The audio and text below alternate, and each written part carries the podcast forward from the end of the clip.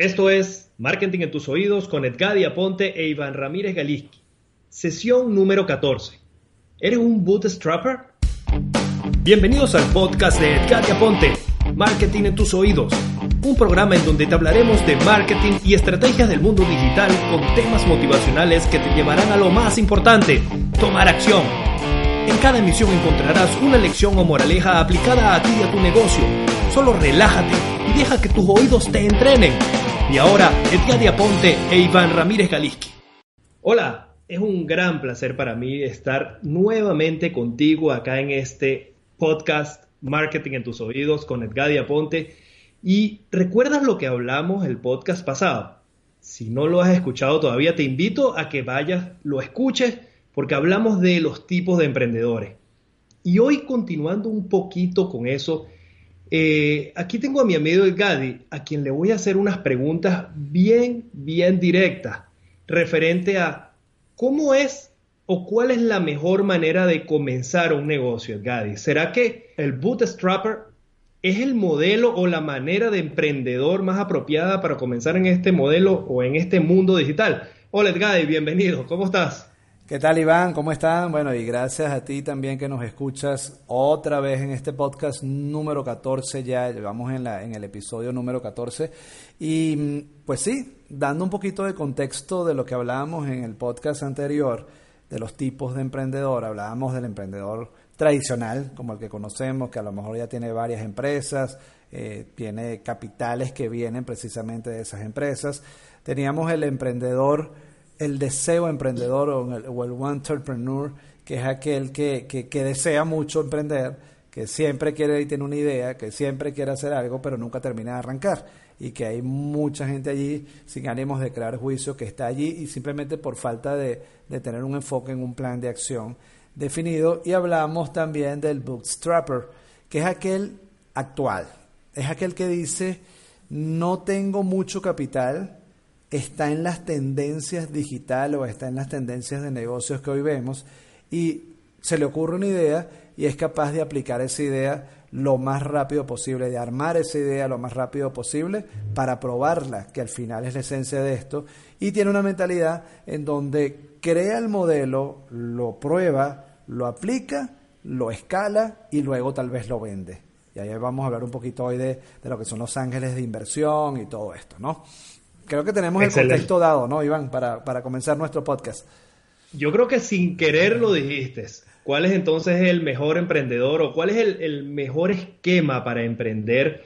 Eh, y hoy que estamos en, un, en, en, la era de la información, en la era de la informática, en la era de los negocios digitales, que por cierto, podríamos después más adelante comparar, Edgar, ¿qué te parece si comparamos los negocios digitales con los negocios tradicionales? Creo que sería un buen tema que podemos tratar en los próximos podcasts de marketing en tus oídos. ¿Qué te parece? No, genial, genial. Y seguramente vamos a tener un próximo podcast donde vamos a hablar de eso. Seguramente. Entonces, en este caso, ¿cómo, cómo ves tú, Edgadi, cuál es o cómo es la manera más apropiada de nosotros comenzar en este mundo digital? Bien, esa pregunta te la voy a contestar con una sugerencia para que arranquemos, ¿no? Hay un libro que te recomiendo muchísimo que se llama El arte de empezar 2.0 de Guy Kawasaki. Eh, Guy Kawasaki fue la persona que, para aquellos que no lo conocen, la persona que Steve Jobs eh, lo llamó para que fuese el evangelizador del concepto de Mac en el mundo. Él tiene un libro muy, muy, muy famoso que se llama El arte de cautivar, que también es excelente. Y en el arte de empezar, él habla precisamente de la manera como se empieza detrás de, este mundo digital. Y hay algo que me gustó muchísimo, Iván, y que con esto quiero comenzar a darte respuesta de, eso que me comentas, de eso que me preguntas, es cómo comienzas en un mundo tan complicado, en un mundo de tantas tendencias, en un mundo donde hay tantas cosas nuevas que salen a diario. ¿Qué, qué es lo que hay que hacer? Y, y Gai dice en el libro, para arrancar, dice, hazte preguntas sencillas, hazte preguntas como que esto lo puedo hacer y cómo puedo mejorar un mercado con esto que estoy haciendo. Eh, puedo desarrollar un modelo rápido que me permita resolver un problema de servicio o de, o de, o de, o de solución a determinado problema en el mercado. Es factible que esto lo pueda hacer hoy. él dice que la clave hoy para comenzar en este mundo de tantas tendencias nuevas es hacerte preguntas sencillas, ¿no? Y hay una frase que me gustó y que te la, literalmente te la voy a comentar acá, que se llama La génesis de las grandes empresas está en el deseo de querer dar respuesta a preguntas sencillas que cambien el mundo, no en el deseo de hacerse rico. Y eso me gusta mucho porque ahí choca totalmente con la mentalidad del emprendedor tradicional. Si nosotros, seguramente tú conoces gente que tiene, eh, tienes relaciones con gente que tiene empresas, que esto y lo demás. Cuando, cuando analizas, yo que vengo mucho de este mundo tradicional, cuando analizas cuál es el, o cuál era el enfoque de muchos empresarios originalmente, era hacer dinero. Sencillamente voy a montar una empresa para hacer dinero, ¿no? Hoy la mentalidad para empezar una nueva empresa dentro de este mundo, obviamente vamos a hacer dinero, pero el enfoque no es hacer dinero, sino dar respuesta a preguntas sencillas que el mercado necesita. Ejemplos como Twitter, ejemplos como Uber, la, aplicación esta de taxis, ejemplos como Pinterest, el mismo ejemplo de Facebook. Se trata de que eran personas que decían, yo quiero algo sencillo. Facebook arrancó, yo quiero conocer a toda la gente de la universidad, Mark Zuckerberg eh, de toda la universidad, inclusive no arrancó con eso, sino poner como en ridículo a su novia, según la historia, ¿no? Detrás de, detrás de la red social. O sea, preguntas tal vez tan triviales que hoy no nos hacemos, que si nos sentamos a desarrollarlas y a contestarlas, tal vez de ahí pueden salir muy, pero muy buenas ideas de negocios. Y esa parte es importantísimo, Edgar, de lo que comentas acá, referente a ese punto, porque se trata más de darle valor actualmente a las comunidades que nos están siguiendo o que están siguiendo esa marca, que están siguiendo, por ejemplo, una marca muy reconocida, Red Bull. ¿Cómo, cómo se relaciona Red Bull a través de, de, sus eventos, de sus, de, de sus actividades con toda su comunidad? Y definitivamente hoy estamos en la época en la que nos, nos, o las personas que estamos en el mundo digital y en este tipo de emprendimiento, nos diferenciamos de alguna manera con las personas que siguen haciendo los negocios tradicionales porque tratamos de dar soluciones rápidas y efectivas, pero llenas de valor, sin estar pendientes o estar esperando inmediatamente un beneficio económico por eso que estamos dando. Estamos creando tribus, estamos creando comunidades que sean recíprocas en cuanto a, intereses y a, necesidades. eso, eso nos crea entonces una gran diferencia referente a cómo tenemos que comenzar a emprender en este mundo si queremos hacerlo de manera digital, definitivamente. Sí, fíjate que en este mundo digital, Iván, hay mucha gente que hace cosas muy similares a otras, ¿no? Hay gente que, que veo páginas de aterrizaje o páginas de ventas muy similares todas a otros, a otros, a otros. La gente está como tratando de imitar al que ya tiene un resultado o de imitar al líder. Y yo creo que es importante detenerse un poquito y ver, más que imitar al líder de un mercado, qué debilidad tiene ese líder y por allí poder crear eso que tú hablas muy bien de una tribu.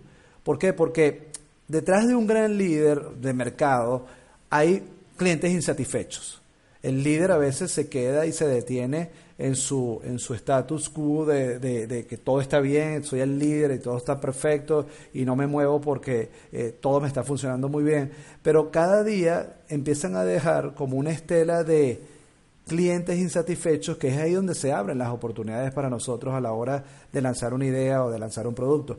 Por ejemplo, el caso famoso de Blockbuster, ¿no?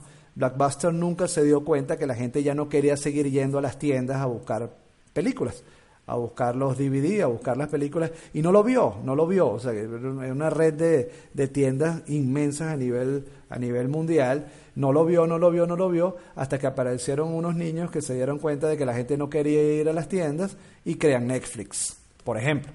O cuando IBM, el gran monstruo azul, se quedó así como detenido en la comodidad de ser el líder y apareció un niño desde la casa, de su, desde el estacionamiento, del parqueadero de su casa, Michael Dell, diciendo, yo te armo la computadora desde internet y te la llevo a tu casa, ¿no?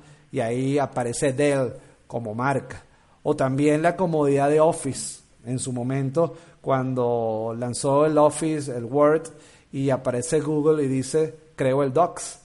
No, tengo, no tienes que instalar nada, no tengo que nada, comprar nada, simplemente con una cuenta de correo electrónico tienes el Google Docs allí disponible. Entonces cuando nosotros empezamos a entender, más que, que a preocuparnos qué hace la competencia, más bien ver qué debilidades tiene esa competencia y sobre eso crear nosotros nuestro, nuestros propios modelos de negocios que van a estar ahí. Y a lo mejor lo que estás es ni siquiera compitiendo con ese gran líder, sino entrando en un nicho de mercado, y aquí hablamos de nichos, en un nicho de mercado de clientes insatisfechos o clientes más que insatisfechos, clientes que quieren algo diferente. Cuando nosotros somos capaces de, detenernos un poquito, de estudiar un poco el mercado y de ver, y lo hablábamos en, en podcast pasados, con la industria del network marketing, años y años haciendo lo mismo, aparece alguien que dice, voy a dar algo diferente y la gente, ¡boom!, masivamente se va a seguir ese líder. Es poder intuir o leer las necesidades que tiene un mercado a pesar de que haya mucha competencia. Porque otro de los grandes paradigmas que hay que romper aquí también es pensar, no, que hay mucha competencia, por tanto no puede entrar ahí. No, si hay competencia hay dinero que se está jugando en el juego financiero del modelo de negocio donde estés. La parte importante aquí es entender que si hay competencia, ¿qué clientes o qué características de clientes hay que estén insatisfechos que hagan que aparezca una oferta diferente y la gente se vaya con ellos? Claro, es, y como tú lo dices, Edgar, en esos nichos de mercados muy competitivos, por consecuencia hay dinero, pero también hay muchos cabos sueltos, y es lo que estás diciendo. Ahora, ¿dónde está la habilidad de nosotros, si queremos entrar en esos mercados, es justamente determinar o identificar cuáles son esos cabos sueltos, tomarlo, generar una propuesta que satisfaga esas necesidades de esas personas, siendo evidentemente innovador, siendo diferente, eh, ver ese caso y como, como, el caso de lo que estábamos hablando incluso del tema de las criptomonedas, que lo hablamos en, en temas pasados, la primera criptomoneda, por ejemplo, el Bitcoin. Y luego salieron criptomonedas que lo que hicieron fue seguir su camino, el sendero que ya ellos habían recorrido, pero corrigieron todos los fallos que ellos tuvieron en su momento y los convirtieron en su fortaleza. Y así se pueden ir creando nuevas personas incorporándose en nichos que seguramente no están 100% eh, hechos para cumplir las necesidades de todas esas personas. Así que siempre hay una oportunidad para ingresar, pero hay que hacerlo de manera innovadora y como un, emprendedor, podríamos decir, un bootstrapper. Un bootstrapper. ¿Y qué es lo que hace el bootstrapper? Eh, habla, eh, el bootstrapper lo que hace es encontrar como que, que su punto óptimo, ¿no? Primero que son personas que andan todo el tiempo intuyendo y viendo que hay una necesidad en el mercado para, para crear una idea. Y volvemos a lo que decía Goy Kawasaki, o sea, contestarnos preguntas sencillas. Si somos capaces de preguntarnos, ¿Qué quiere el mundo del network marketing? Por ejemplo, bueno, quiere un sistema de prospección, no quiere seguir llevando a la gente a las famosas reuniones de las casas o no quiere de alguna manera eh, seguir recorriendo kilómetros y kilómetros y kilómetros de carretera para llegar a sitios donde no haya gente. Entonces, ¿cuál es la respuesta sencilla? Bueno, un sistema de prospección. Ahora, que detrás de eso no hay una sencillez en hacerlo, no importa. Pero lo importante es que nos hagamos las preguntas o le hagamos las preguntas al mercado que necesitan que sean sencillas, porque en la sencillez es donde aparecen las grandes oportunidades. ¿Y qué es lo que hace? Una de las características fundamentales del bootstrapper, o lo que hace es crear como un punto óptimo. Primero, tener experiencia en algo. Yo creo que es fundamental entender que para poder crear una idea de arranque tú debes tener algún tipo de experiencia en eso en la cual te quieres involucrar. Entender que después que tú dices, bueno, yo tengo la experiencia de ser un programador, por ejemplo, soy capaz de desarrollar aplicaciones, o soy experto en tráfico, o hago multinivel, lo que sea, o sea, ya tienes experiencia, ¿dónde está la oportunidad? Y aquí hablamos, yo creo que, y esto lo hablaba ayer con un grupo de personas en la cual estábamos reunidos, hay dos tipos de mercado, el mercado potencial o el mercado que ya existe. Ambos son excelentes oportunidades. Ahora, el mercado potencial te lleva a que tienes que tener más dinero para investigar más y darle más. ¿Por qué no entonces enfocarnos en la oportunidad que hay en los mercados existentes? Volvemos a lo, a lo que originalmente comenzábamos a desarrollar hay un mercado existente que necesita algo. Hay un mercado existente que necesita eh, eh, resolver algo. Hay un mercado e incluso que, es responsivo, Edgadi, que es un, un, mercado que responde ante las solicitudes de las personas que están ofreciendo sus productos o servicios. Así es. Entonces, si el mercado está allí, tú simplemente hazles las preguntas sencillas que necesitas, que tú quieres que el mercado te responda, y ahí va a haber la oportunidad. Entonces, tener la experiencia es fundamental y aquí estamos hablando de cómo armar ese punto óptimo del bootstrapper, o sea, del corazón del bootstrapper, tener la experiencia, tener la oportunidad definida, sea en un mercado existente o sea en un mercado potencial, no importa, y tener pasión con eso que vas a hacer. Este tema de la pasión a mí me gusta hablarlo un poquito más a detalle, porque hay como un, hay como un paradigma que hemos escuchado mucho que tienes que trabajar en lo que, te, en lo que a ti te apasiona. Ahora, ambas, queremos trabajar en lo que nos apasiona para tener éxito. Pero, ¿qué es primero? ¿La pasión para tener el éxito? ¿O es que también te puedes preguntar si el éxito primero te da pasión? Y esa es una pregunta que para mí no tiene respuesta y que la dejo allí. O sea, la pasión genera éxito, pero el éxito también genera pasión. Entonces, ¿qué hay que hacer? Unir tu experiencia, determinar la oportunidad y sí, definitivamente estar trabajando en algo que te apasione, porque a lo mejor vas a pasar muchas horas de tu vida allí trabajando en desarrollar esa idea de negocio. Creo que eso es fundamental. Entonces, ¿cuál es el punto óptimo para, para el corazón de un bootstrapper? Tener la pasión, tener la experiencia, tener la oportunidad, unir esos tres mundos y esa, esa, e, e, esa ese cruce de experiencia, pasión, oportunidad, ese cruce... Esa, trilogía, digámoslo así. Esa trilogía donde se cruzan, el centro donde se cruzan esas tres cosas, es allí donde está el corazón de este nuevo emprendedor de hoy. Aquel que dice, tengo la experiencia, me apasiona esto que estoy haciendo y fui capaz de encontrar una oportunidad. Allí es donde comienza todo. y que tome acción definitivamente, porque puede haber mucha pasión, mucha experiencia y, de repente se quedan simplemente en, en ideas. Pero ¿qué sucede? Que el bootstrapper no es así. El bootstrapper combina esa trilogía y la pone en acción y definitivamente logra y lucha por obtener esos resultados que tú al principio comentabas. Logró llegar a un nivel, vende al final la idea de negocio, vende el negocio ya generando incluso ingresos y vuelve a crear otra. Pero definitivamente es Mm, es necesario que todos estos elementos estén bien conjugados para que se pueda dar finalmente el resultado que estamos esperando. y, ese, y ese tema que hablabas de la pasión es, bien apasionante, por cierto.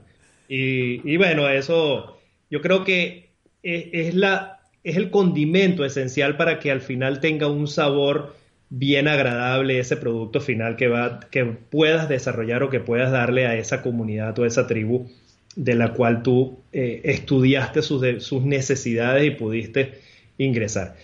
Edgar, y definitivamente, oye, este tema es excelente y creo que tú que nos estás escuchando ya debes estar sobándote las manos, así como cuando uno ve una torta de chocolate y se la quiere comer, así debes estar, impaciente de, querer poner en práctica todas estas ideas que hoy nos está compartiendo Edgadi y que seguro te van a ayudar muchísimo para emprender y comenzar en este nuevo camino como un emprendedor, pero un emprendedor bootstrapper. ¿Cierto, Y ese es un término, porque tal vez la gente se pregunta, ¿de dónde sale ese término? Es un término muy, muy de la actualidad, es un término muy técnico que viene precisamente del reboot, del rebuteo, como se le dice, de las computadoras. O sea, es como, ¡pum!, me reinicio y empiezo una nueva manera de pensar, ¿no? Y hay un ingrediente allí fundamental que este es un temazo que luego lo vamos a desarrollar en, un, en, otro podcast, Iván, y es las alianzas comerciales. Son las asociaciones, son tus socios, ¿no? Y una de las características del bookstrapper es precisamente encontrar como, como, como compañeros del alma, ¿no? De lanzamiento. Steve Jobs eh, eh, encontró a Bosniak eh, bueno, Bill Gates encontró a su esposa, eh, Mark Zuckerberg encontró a Eric, no me acuerdo el nombre, que luego lo vota, X, ¿no? Pero al final eh, hay, que, crear equipo para poder desarrollar ideas actualmente. Recuerda que tenemos un punto de tipo que es experiencia, que es con conocimiento, es pasión con lo que haces y es oportunidad.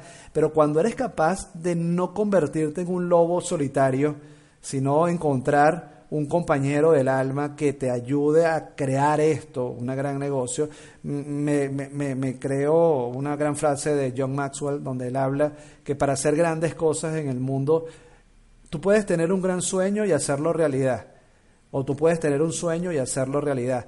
Pero tener un gran sueño y hacerlo realidad necesitas de un equipo de trabajo, ¿no? Definitivamente para poder lograr grandes cosas en este mundo tan cambiante y en este mundo digital es encontrar a un compañero, es encontrar a un compañero y que más que buscarlo por dinero, porque no es buscarlo por dinero, porque tenga dinero, es porque también tenga o alimente ese punto óptimo de experiencia, de intuir oportunidades y que le apasione lo que hacen. Eso son, eh, es un matrimonio perfecto que se puede armar allí, pero definitivamente tener la experiencia, tener la pasión y, entender la oportunidad y además unirlo a un socio con, el mismo, con la misma pasión y con el mismo sueño es fundamental para todo esto. Eso, eso sería el, detonante perfecto para el éxito, ¿no? correcto. Podríamos decirlo. Es correcto. Sí, es, evidentemente eh, no es no lo veo tan fácil, a pesar de que hay que seguir buscándolo y no enfocarnos en los problemas, sino en las soluciones. Pero evidentemente, si no encuentras hoy a ese aliado perfecto, sigue buscando, sigue buscando que en cualquier momento va a aparecer.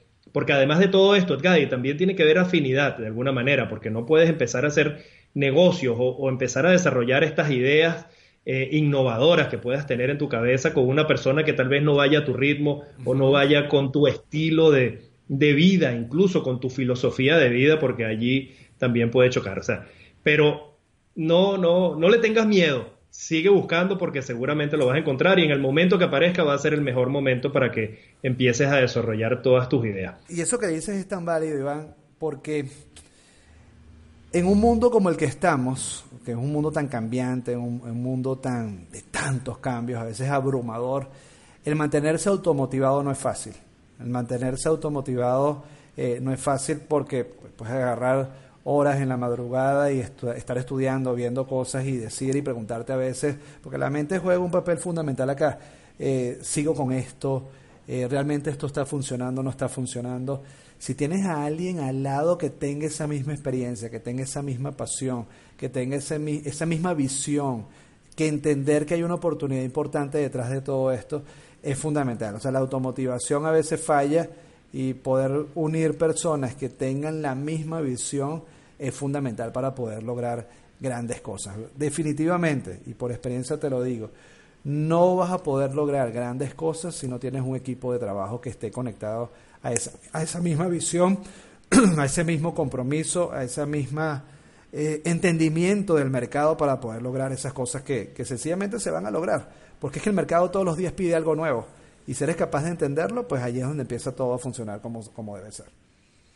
Podríamos decirle a esa persona que necesitamos a veces que, que nos ayude a, a, tener un perro que nos ladre. Así es, ¿Ah? así es. que cuando tal vez estemos un poquito desmotivados, desanimados, siempre haya esa persona que te ponga una mano en el hombro y te diga, vamos, tú puedes, es hora, no, no pares, eh, puedes lograrlo porque evidentemente aquí las emociones son un sube y baja, es una montaña rusa en donde uno el día de mañana te puedes levantar, ves que has luchado tanto por tratar de obtener un resultado y pasan los días y siguen pasando los días y no obtienes ningún resultado y es más fácil decir, nada, dejo esto y busco otra cosa, pero de repente yo no sé si tú has visto, y hay una imagen, Edgar, y tú también que nos estás escuchando, que es un minero que está eh, rompiendo, está abriendo un, hueco en la tierra, ¿no? Buscando, buscando el oro, buscando la, los diamantes. Y resulta que cuando ya está casi que a, darle con el pico una vez más a la tierra y descubrir esa gran mina de diamantes, abandona porque ya está cansado y, y no, lo, no lo logró. Resulta que a veces podemos estar a un solo paso de lograr el éxito, pero si no tenemos ese perro que nos ladre y que nos siga motivando y que nos, nos, nos apoye y nos dé esa motivación que necesitamos en ese momento, podríamos perder una muy buena oportunidad. Por eso yo te invito a que eh, así no te sientas desmotivado, continúa. Continúa porque esa es una de las características de este tipo de emprendedor del que estamos hablando el día de hoy, que busca la manera de lograr su resultado. Y hoy te invito a que lo hagas, no te desanimes, o si no, busca, como dice Gadi, alguien que te ayude, que, que tenga afinidad contigo y que entre los dos puedan desarrollar y ayudarse motivacionalmente eh, en un inicio, ¿no? Sí, lanzar un negocio es fácil. Realmente es muy fácil lanzar un negocio cuando lo tienes la idea medianamente clara. El hacer que ese negocio tenga un resultado es donde está lo complicado. Y es donde la mayoría de la gente eh, se queda, ¿no? Y obviamente para eso, vuelvo y decimos, necesitamos gente que empuje, que empuje la motivación, que empuje la visión y no gente que la frene porque son parte del mismo sistema. Si tienes un sistema perfecto de negocios, el sistema te va a, lo va a abortar. O sea, la, gente, el sistema de negocios no aborta a la gente por el negocio en sí, aborta a la gente por sus actitudes y por, tu, por su falta de visión adentro del negocio. Entonces es importante que ese, ese ecosistema de tu negocio, motivacionalmente hablando, esté sano y esté asociado, esté rodeado de personas que tengan, volvemos a lo mismo, a gente con punto, con punto óptimo, experiencia, oportunidad y pasión con lo que hacen.